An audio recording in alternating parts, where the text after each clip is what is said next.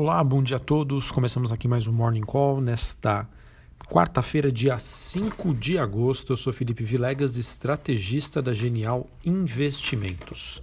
Bom, pessoal, depois de dois dias bem ruins, não digo no mercado para o mercado global, mas principalmente aqui para o mercado brasileiro, a gente tem um dia bastante positivo lá fora em que nós temos os futuros das bolsas americanas, em especial o S&P 500, apresentando aí é, altas significativas.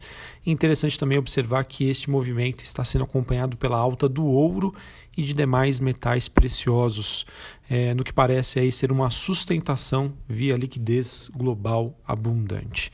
Então nós temos, é, além do S&P 500, além do ouro, as ações na Europa também sobem, enquanto o índice dólar tem a sua segunda baixa consecutiva.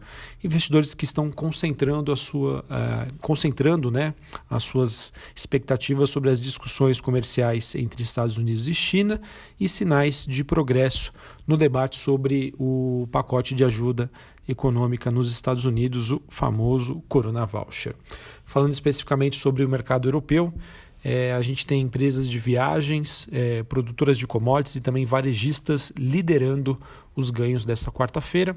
Em relação às commodities, o minério de ferro mantém a movimentação positiva, com sinalizações sobre demanda chinesa, embora aí esse rally de alta é, esteja aí, digamos, né, de acordo com os analistas, é, em risco, dado o fluxo recorde de embarques australianos.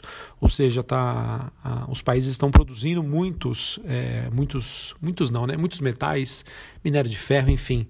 É, e isso pode, de alguma maneira, a, a dar ao mercado uma percepção de aumento da oferta. Se a demanda continua a mesma, os preços podem apresentar uma realização de lucros.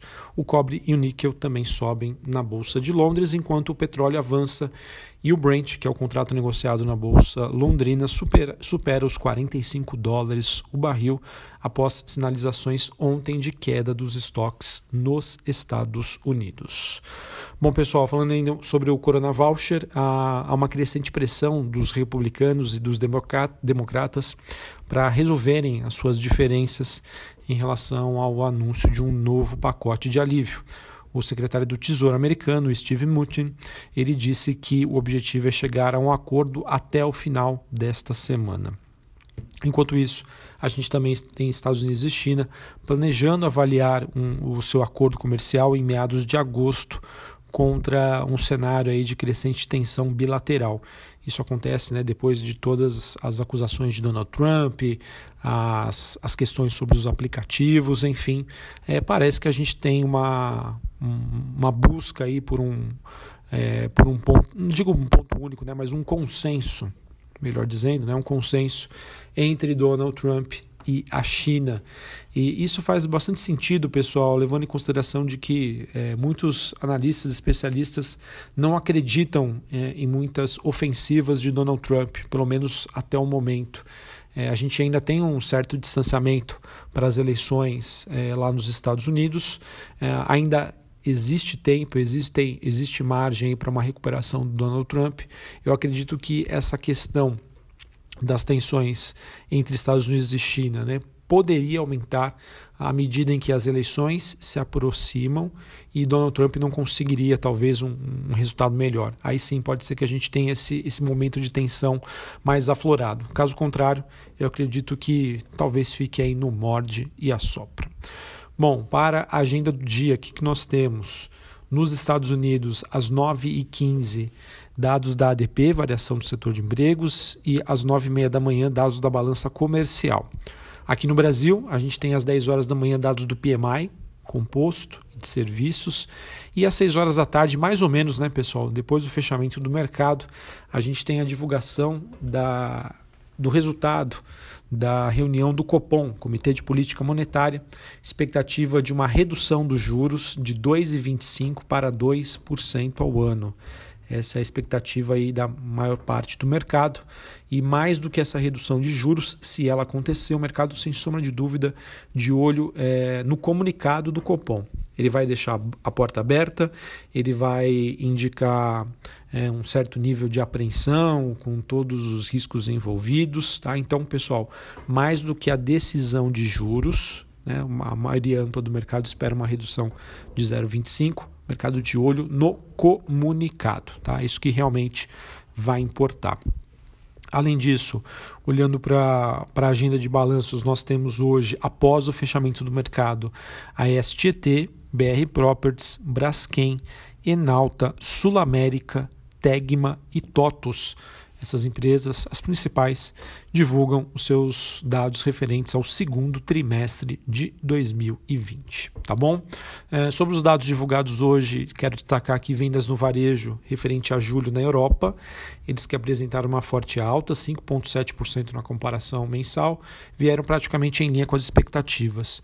A gente também teve o índice de gerente de compras composto na zona do euro ele, ele que subiu para 54,9 pontos. Esse que é o nível mais alto em pouco mais de dois anos e é um número que veio acima das expectativas. Bom, é, quando a gente olha aqui, falando agora sobre o Noticiário Brasil, a gente viu ontem mais um dia de uma performance relativamente mais negativa do que os seus principais pares globais. É, esse motivo eu já trouxe aqui para vocês e não apenas né, os ruídos em torno do quadro fiscal, né, que, estão, que acabam afetando negativamente o humor, mas também temos é, especulações aí sobre a questão de um aumento de impostos e limites nas tarifas bancárias que podem ser discutidos e implementados no Congresso, tá, pessoal? Então a gente sabe que a questão fiscal brasileira é um ponto fraco e a gente também sabe que o setor bancário ele vem sendo aí muito pressionado com essas pautas em discussão para aumento de impostos. É, o que nós temos é que o Senado pautou ontem, né, para amanhã, quinta-feira, a votação de um projeto de lei que limita né, a cobrança de juros do cheque especial e no cartão de crédito em 30% ao ano. É, se aprovada a proposta apresentada pelo senador Álvaro Dias, ele valerá para as dívidas contraídas entre março e dezembro de 2020. É, a questão desse até dezembro de 2020 é o que está previsto a questão de estado de calamidade pública, pandemia. Porém, a gente sabe que esse estado de calamidade pública pode ser prorrogado para até 2021. Então eu não sei se isso também poderia influenciar negativamente sobre essa medida mais restritiva, tá bom? Então vamos acompanhar. O cenário é bastante complexo, é o que infelizmente pressiona bastante o setor bancário, tá bom? Então é, é algo que a gente deve monitorar. Além disso, é, a gente tem expectativa para hoje que o ministro da Economia Paulo Guedes é, reinaugure né, a rodada de audiência pública da comissão mista sobre a reforma tributária. É, o que a gente tem aqui dos jornais é que a nova etapa da reforma tributária em estudo pelo governo vai modificar o modelo de tributação de profissionais liberais que prestam serviços por meio de empresas e que conseguem receber remuneração em forma de lucro livre do pagamento de impostos. Também temos o governo estudando reduzir a alíquota de imposto de renda de pessoa física. Hoje o teto é 27,5%. E os números finais ainda foram calculados, mas os técnicos citam percentuais entre 23% a 25%. Tá? Então, ou seja, para quem ganha mais, para quem está na é, maior é, nível né, de, de tabelamento, pode ter, ter o seu imposto reduzido. A gente também tem um governo estudando reduzir de 8% para 6% a contribuição ao FGTS pago mensalmente pelas empresas sobre o salário dos empregadores.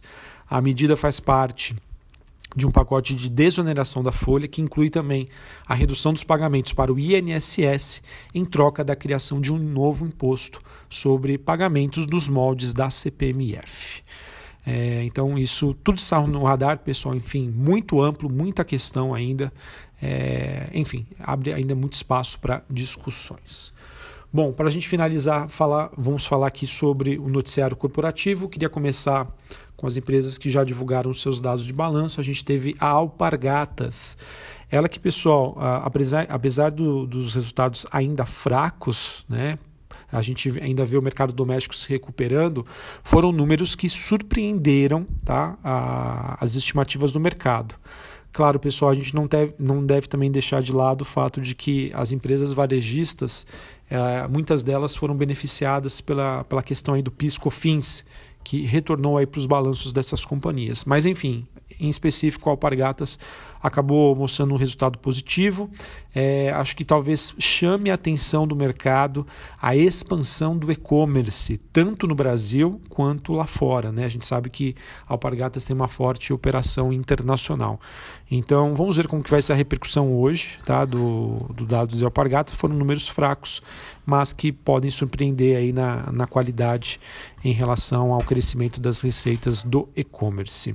A gente também teve o resultado de Guatemi, é, os resultados que vieram bem melhores do que o mercado esperava, isso é fato, mas a questão é que é, enfim, quem saiu perdendo nessa? Né? O lojista, será que ele vai conseguir, é, digamos, fidelizar né, os seus clientes, né, na verdade que é o lojista ali que faz parte do shopping, enfim, foi um resultado, digamos, positivo, mas é, tem algumas dúvidas sobre a manutenção e a qualidade destes números, beleza?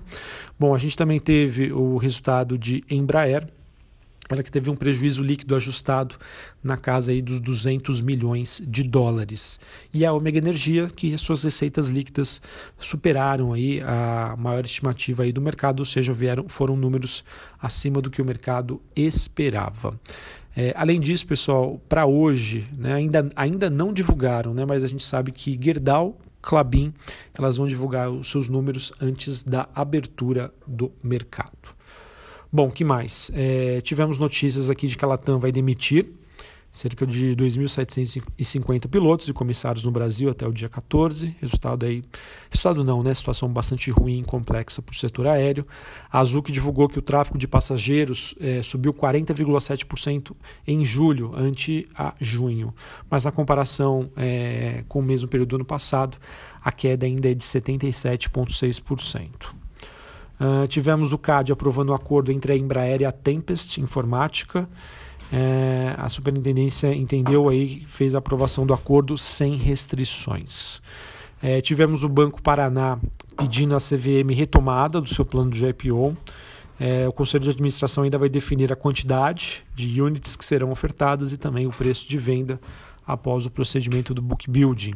E não somente o Paraná Banco, né, Banco Paraná, mas a gente teve a Pernambucanas ela, de acordo com uma reportagem do Valor, ela acabou cedendo e sim, vai fazer um IPO.